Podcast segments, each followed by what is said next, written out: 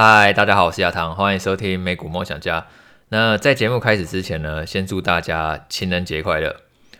今天是二月十四号，那大家呢，如果另外一半的话呢，一定要记得呢，帮你的好女朋友、老婆呢，好好的庆祝情人节。刚刚呢，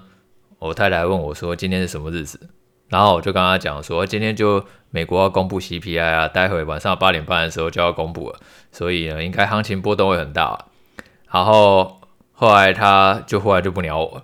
然后我才发现说，我仔细去查，靠，今天是情人节，那。其实我们，我跟我太太一直都没有什么过节习惯啦。我希望说，如果说每一天呢都相处很自在的话，应该每一天都是情人节啊。但是有的时候，我觉得应该女生不是性别歧视，但是通常女生会更在意节日一点。他们还是希望说，你在这个节日呢，也不一定说要带他们去吃大餐，然后或者说是要送什么很高档的礼物，可是你要对他有一些表示。可能说谢谢女朋友啊，或者说谢谢老婆啊，一整年付出的辛劳等等的，让他感觉到说你是爱他的。那就提醒大家，今天是情人节，为了呢自己的生命健康着想呢，记得呢对你的另外一半呢好好的说感谢。然后呢，就算说没有另外一半也没有关系，希望大家呢都可以早日的脱单，然后呢早点呢获得属于你的幸福。那两个礼拜没有更新节目了，在过去一段时间呢，我大部分的时间就是待在那个。日本，然后带我太太跟女儿呢去玩，嗯，去一趟日本行下来的话，我觉得真的还蛮放松的，蛮值得。就是已经有差不多快要四年时间没有去日本了，上次去日本呢刚好就是疫情前。那我觉得日本的景点呢就还是怎么说，非常的吸引人吧。不管说是它景点的特色，或者说当地的美食，我觉得它可以一直持续的去吸引观光客呢，是真的很有道理的。我们这一次呢，主要去两个地方，就是第一个是轻井泽。那轻井泽呢，就是我觉得它真的是一个很赞很赞的地方，它的风景呢非常的棒，啊可以泡温泉，然后呢可以去骑脚踏车，然后呢可以去看山，然后看瀑布，然后呢它还有提供一个滑雪场，然后那个雪上乐园。那因为我女儿她年纪呢还比较小，大概是七岁而已，她对于滑雪这件事情呢还不是很敢尝试。所以我们就带她去旁边那种儿童的玩雪乐园。那我觉得这个地方也很棒。如果说你今天是有小孩的话，带去那里玩，一个人门票好像差不多换算成台币好像是四百块吧。可是可以让你玩一整天。我觉得那个 CP 值非常高，因为台湾不会有类似的地方。就是台湾毕竟是一个温暖的国家嘛，所以说你想要去那种雪上乐园的话，其实那个基本上不太可能。但是日本的话，其实还蛮多类似这种地方。那这一次去轻井泽的话，我觉得真的是一个很棒一个体验啊！因为我自己也是第一次看到雪，所以我跟我女儿就是不管是堆雪人，或者说是玩那个雪橇，我觉得都是一个非常棒的体验。然后另外一部分的话，我们就是有两天去迪士尼嘛。那我有在那个粉丝团跟大家分享。那我觉得迪士尼它虽然说那个它最近几年因为有线电视还有串流业务，它面临到竞争压力比较强，所以呢，它的获利呢有。因此受到拖累，但是如果单看乐园这块的话，我觉得真的是非常非常厉害，几乎看不到竞争的对手，也可以理解说为什么它就是一个乐园的领头羊啊。你一进去现场呢，就可以感受到一个很欢乐的气氛，因为呢一进去以后，它那个音乐就立刻给你放下去，你就感觉上好像就有那种乐园的气氛就出来了，而且它是一种环绕音响的感觉，就你不会觉得说它那个声音是很单薄，是非常立体然后饱满的。然后沿途的景色其实都很梦幻嘛，它就是把那个过去的经典场景呢，就都重现出来。所以其实虽然说有些热门设施要排一个小时以上，但是你并不会觉得说好像很枯燥还是很无聊怎么样，你会不自觉想要拍照留念，就是因为每一个景点都太棒。然后那个不管是纪念品店或者说是餐厅都非常非常的多人。那我觉得因为迪士尼它大部分还是走可爱风格啦。我有自己去算一下那个男女的比例，如果是路上的迪士尼的话，男女比例差不多是男三，然后女七，女生是绝大多数，因为迪士尼实在太可爱嘛。然后如果是海洋迪士尼的话呢，差不多是一半一半，就男生的比例会稍微高一点，因为海洋迪士尼的它刺激的比重比较高。不过虽然说女生比较多，但是像我自己进去玩，我觉得我还是非常非常享受那个氛围的。要不是说因为小孩子很喜欢迪士尼，我可能还没有机会体验这样的氛围。因为我觉得说迪士尼乐园一进去啊，它就会让你感受到真的是一个很欢乐，而且工作人员也真的想要带给你欢乐。他们看见你都会非常的有礼貌微笑，然后跟你挥手。然后呢，我觉得整体下来就是一个非常愉快的一个体验。那我们去日本玩这几天呢，也有把嘉信发 Debit 卡拿出来用。那 Debit 卡之前应该有跟大家分享过吧？嘉信它跟各个券商呢最有特色就是它会发行一张 Debit 卡，然后 Debit 卡它可以让你在各国的 ATM 呢都可以领钱，而且呢不需要手续费。应该说正确的说法是说当下会被扣手续费，可是呢嘉信几乎都会在隔天呢就把它那个。多扣手续费呢，退还给你，因为各国 ATM 它银行还是会收手续费嘛，那嘉信会去补贴这个手续费，等于说其实你可以去免手续费呢去提领呢各国钱，所以呢我现在出国玩呢，我基本上都不会带那个现金，基本上就是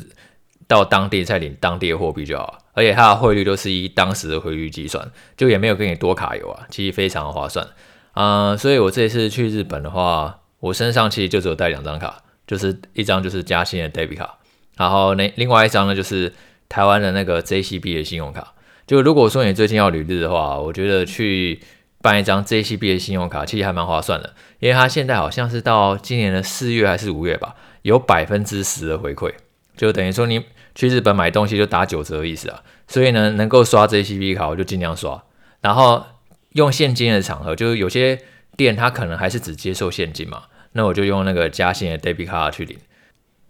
那我刷下来感觉就是觉得这个优惠真的是蛮强的。呃，其实也就跟大家分享，就是现在 JCB 卡这回馈，而且不用特别申请，就是大家都可以呢自己去用。你手上有 JCB 卡，你就可以去日本刷，就是这个门槛几乎是趋近于零了。呃，跟大家分享一下。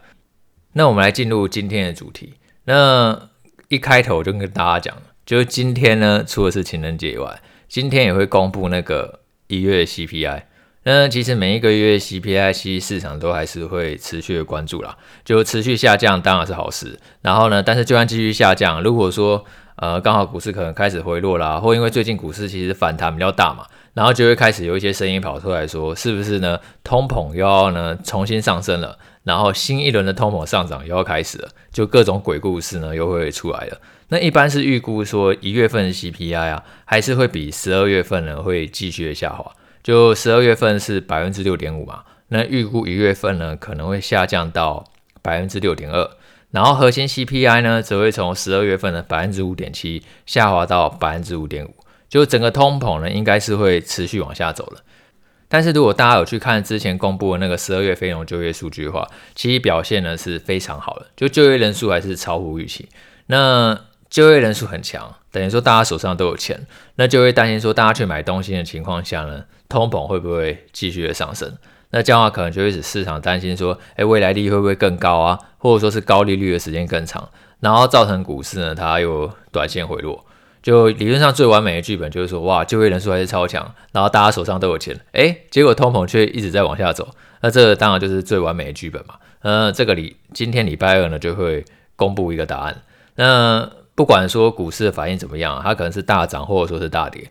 长期来看的话，我觉得我对美股的那个涨势呢不会有任何的怀疑。当然，最近一整，如果你只看整个一月的话，我觉得它的反弹幅度是有一点点凶了，好像光是纳斯达克一个月就上涨了至少超过百分之十有吧。然后或者说是最近什么特斯拉或是辉达，哇，都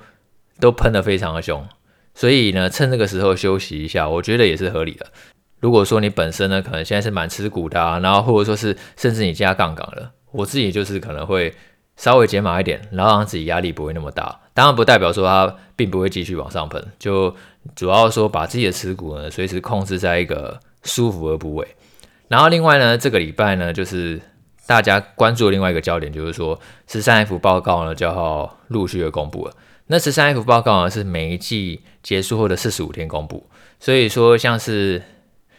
呃，去年第四季十月到十二月的十三 F 报告啊，会在二月十五号的时候呢会公布。不管说是巴菲特啊，或者说是卡拉曼，或者说是蒙格，他们最慢最慢都要在二月十五号之前公布。那我想大家最关注应该就是巴菲特他会不会继续加码台积电？巴菲特是在去年第三季的时候开始买进台积电嘛？可是去年第四季的时候还曾经出现比去年第三季更低的一个股价。如果说巴菲特他真的是看好长期竞争力的话，那我觉得巴菲特他继续加码台积电的机会其实是非常高了。那明天呢就会知道答案了。假设说巴菲特他真的继续加码的话，那我相信对于台积电股价走势呢，绝对是一个正向的影响。到时候市场又会开始有一些很乐观的新闻跑出来。嗯，如果说意外减码的话，那也或许就是又会造成台积电股价出现一个比较大的波动。那就这个礼拜三呢，大家也可以去观察看看。然后另外一个呢，比较大的新闻就是说，上个礼拜呢，微软它就已经正式呢把那个 ChatGPT 呢整合进那个 Bing。那现在呢，并没有说开放全部人使用，但是身边已经有一些朋友他已经拿到那个 New Bing，还有叫 New Bing，就已经有抢先体验到了。那我也赶快去预约了，我希望说可以赶快去体验看看。那我在前面几集呢，就是有跟大家分享那个 ChatGPT 嘛，就我觉得它真的是一个非常非常棒的工具。就我觉得未来，也许赢家不一定是他，搞不好未来会有很多类似的竞争对手出现。然后，但是我觉得这个整体来看的话，绝对是一个趋势，因为它就是一个非常非常聪明的机器人。然后你在跟他聊天的时候呢，你就可以获得很多。呃，比较明确的答案，因为以前说，如果我们用那种 Google 搜寻引擎的话，我们要一个一个去点嘛，就可能从第一页看到第十页，然后再自己去同整，然后再自己去那个汇整相关的资讯。可是你跟 AI 聊天的话，说，哎，我要做什么什么什么，然后你帮我编排什么什么，然后或者说你直接跟他预设一个情境，说，哎，我希望呢，呃，例如说我现在假设要录 Podcast 好，然后我跟他讲说，哎，你帮我整理一下。过去一个礼拜发生了什么事情？然后呢，要包含那个美股，然后还有最近呢几家大公司公布的财报重点，然后也帮我挑列式的整理出来，然后他就会啪啦啪啦啪整理出来。嗯，如果说你以前是用 Google 的话，你可能只能一个一个去看，哎，最近的新闻，最近的法说会重点，然后再自己整理。所以 AI 出现之后，我觉得可以呢帮助很多人，他的那个生产效率大幅度的提高。如果说你可能是一种做单纯客服人员，就你的工作是比较单一的，那的确你可能要担心说，哎，会不会被 AI 取代？但是我觉得现在大家反而可以思考是说，哎，会不会 AI 出现之后啊，如果说你懂得去怎么样使用 AI 这个工具，然后让你的生产力呢更加的提升，那我觉得其实这个 AI 出现呢，对于人类来讲话，完全并不是一件坏事。那微软它已经是把这个 ChatGPT 整合到那个它原本。Bing 的那个搜寻引擎嘛，你今天如果在 Bing 的搜寻引擎呢去搜寻一些事情，哎，它呢就会也会同步呢，就是提供一个聊天的选项。那我觉得呢，这个对于 Google 来讲的话，绝对是一定会有影响的。因为 Google 的话，它为什么会迟迟不推出？其实 Google 它早就有原本这个 AI 技术在，但它不推出的原因是因为呢，假设说它今天推出了，那第一个显而易见的结果就是说，大家就比较不会去点那个关键字搜寻广告。因为呢，大家会更倾向说，哎，我就直接给我一个更直接的答案就好了，我就不用一个一个去看那个搜寻的结果。所以呢，Google 它在推出这个 ChatGPT 类似的工具上面呢，就会显得好像有一点瞻前顾后的感觉，而且用 AI 去运算模型的成本，也比原本那种搜寻模型的成本还要来更高。之前有看过一个分析报告是说，AI 这种语言聊天的。成本啊，它单次回应的成本是差不多单次搜寻成本的七倍以上，所以 Google 它在考量它目前搜寻获利的情况下，它势必在决策上呢一定会显得更加谨慎。但是微软的话，它那个病它原本就不是靠病赚钱的嘛，它主要是靠它的云端业务跟它的软体业务在赚钱的嘛。病的话对它来讲的话，就是相对比较小规模业务，所以它可以呢反而很大胆的去尝试。就纳辛图鲁斯死猪不怕滚水烫嘛。现在 Bing 的搜寻实战率呢，差不多得百分之五。然后呢，Google 搜寻市占率超过九成。哪怕说 Bing 的市占率差不多就从百分之五提升到百分之十就好了，那对 Bing 来讲就是翻倍。那其实之后微软那个，我觉得想象空间就蛮大了，因为它还很聪明的，就是把那个 ChatGPT 所需要的云端运算资源啊。都有自家云端运算服务 a l 来包办，等于说其实它本身就可以提供很大的算力给那个 ChatGPT。我觉得其实这个结合上是真的让大家非常的期待啊。那其实不管说是 Google 或者说是微软啊，他们要去耕耘那个 AI 这一块的话，其实更先进 AI 晶片绝对是必要啊。所以我觉得这也是最近辉达表现其实非常好的原因。然后甚至讲远一点的话，台积电它一定是会搬这些 AI 晶片来代工了。所以，所以 AI 工具越来越普及啊，我觉得之后 AI 它那个需求成长空间会非常的大，比之前在那个炒那个元宇宙，我觉得是好多了。因为你元宇宙的话，它之前主要是主打说你在一个虚拟实境，然后去做那个现实生活中想做的事嘛。其实这个概念来讲话，还是有一点点抽象，而且也并不是所有人都想要待在虚拟实境里面。就我觉得元宇宙相对之下，它概念还是比较那个虚无缥缈那种感觉，所以你觉得？我觉得还蛮有趣的，就是像前阵子 Meta 它在公布财报的时候，他就开始呢去强调说，他今年要去追求营运的效率，就白话说就是他不会再去做那种太过遥远的梦想。然后甚至微软，它开始在裁撤那个元宇宙的部门，所以我觉得那种科技公司或者说是任何公司都一样，就是都是非常务实的。他们发现说哪里有机会赚钱，他们才会把资源投入在哪里嘛。那像微软的话，现在就很明显去加速那个 AI 布局，然后就赶快先把那个元宇宙的部门收起来。也许呢，他等以后未来技术更成熟之后，他再开始去重新耕耘也不一定。好啊，那今天就先跟大家分享到这边啦。那就祝大家那个情人节快乐，我们礼拜五见喽，拜拜。